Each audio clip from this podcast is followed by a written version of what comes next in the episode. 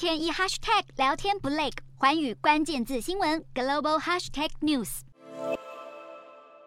全球晶片供应日益吃紧，引发经济安全疑虑。日本经济产业省当地时间十二日宣布，索尼、丰田汽车、日本电信电话公司和三菱日联银行共八家国内龙头企业，已经合组一间名为 Rapidus 的新公司，全力发展两纳米以下的次世代晶片。两纳米以下的次世代晶片目前尚未在国际上被实际广泛运用，而日本晶片公司 Rapidus 提前开跑，目标是在二零二七年开始量产这款最新型次世代晶片。参与合资的八间企业，除了三菱日联银行出资三亿日元以外，其余七间企业各投资至少十亿日元，约新台币二点二亿元。另外，日本政府也加码资助七百亿日元，约新台币一百五十六亿元，促进次世代晶片国产化。不过，日本迈向次世代晶片国产化，恐怕还有很长一段路要走。Rapidus 社长小石纯一警告，日本许多晶片制造商位于台湾或中国，供应链过于分散，对日本经济安全来说是相当迫切的难题。疫情期间，供应链受阻，一度引发全球晶片荒，导致全世界手机到汽车生产陷入停摆，更让各国政府意识到晶片对于经济乃至国家安全的重要性。